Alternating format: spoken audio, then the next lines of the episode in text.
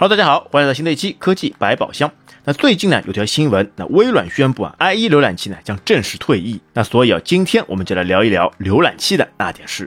那现在常用的主流浏览器啊，有 IE、Firefox、Safari、Chrome 和 Opera，而在国内呢，则更是层出不穷，有遨游、世界之窗、搜狗浏览器、三六零安全浏览器、QQ 浏览器、猎豹浏览器等等。好，那么我们来回溯一下历史。那网景公司呢，最早在一九九四年开发了第一款网景浏览器一点零，迅速呢独领风骚，一骑绝尘。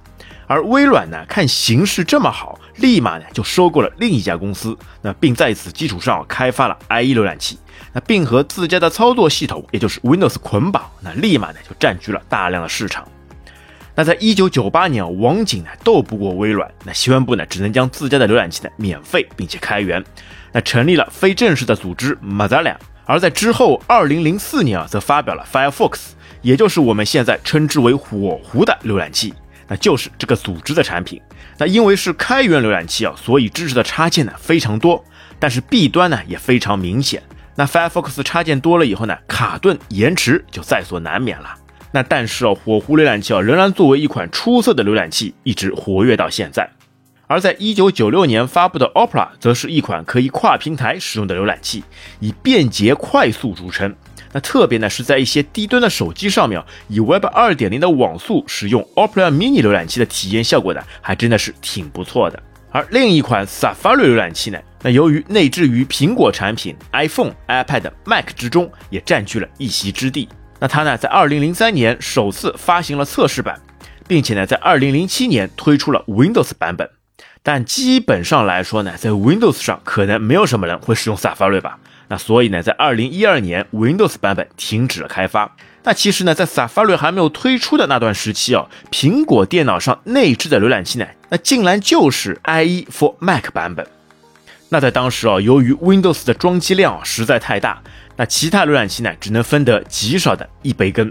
那不过一家独大的 IE 哦，却一直不思进取，那不怎么支持 JavaScript、CSS 这些新的网页技术特征。那并且呢，由于其补丁不断，稳定性和安全性一直被人诟病，而且呢，动不动就宕机，动不动就蓝屏，动不动就病毒广告满天飞。那只有当2008年啊，谷歌的 Chrome 浏览器横空出世，用它的简洁的界面。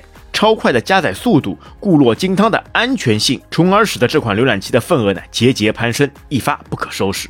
那 Chrome 的特性呢就不用多说什么了。作为现今使用率第一的浏览器，其出色的加载速度、庞大的插件库、多项的谷歌同步服务都应有尽有。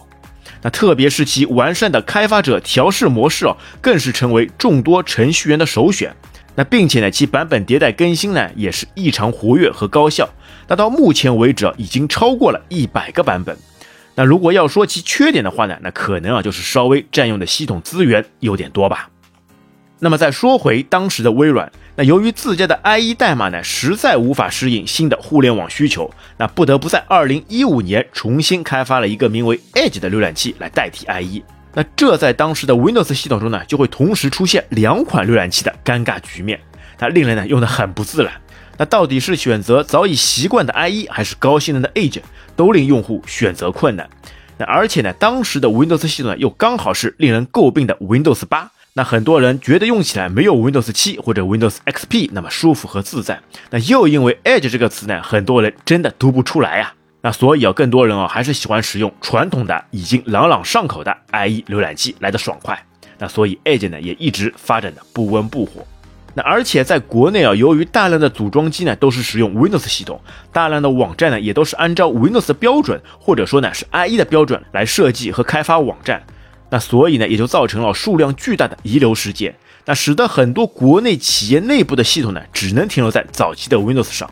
那有些呢还一直延续至今。那比较典型的呢，可能就是政府办事处或者是银行的网银软件，那只能运行于基于 IE 浏览器的 Windows 上，它令人啊苦不堪言。而 IE 上呢最著名的版本啊，可能就是 XP 上的 IE 六和 Windows 七上的 IE 八了。那好在呢，之后微软也逐步意识到了自身 IE 的不足，那想方设法的在淡出 IE 的使用，大力推广 Edge。那就在二零二二年的六月十五号，微软正式宣布退出 IE 的支持。那曾经呢占领市场份额百分之九十以上的霸主一代天骄，那随着技术的革新和时代的进展，退出了历史的舞台。那而在国内的众多浏览器上，大多数呢其实都是一个套壳浏览器，其内核呢主要还是基于 Chrome 或者是 IE 来做了二次包装。那像什么三六零、QQ 浏览器等，那都是呢加了一些本地化的元素来打差异化的竞争。那在这里呢就不得不提一下呢国产的遨游和 UC 两大浏览器。那遨游呢，作为一款基于 IE 内核的浏览器啊，其出色的手势功能、简洁快速、占用内存小的特点呢，在当时国内啊也是有很大的占有率。但随着 IE 的衰落，遨游之后的道路呢也非常坎坷。那虽然现在呢也支持了 Chrome 内核，但也不复当年之勇。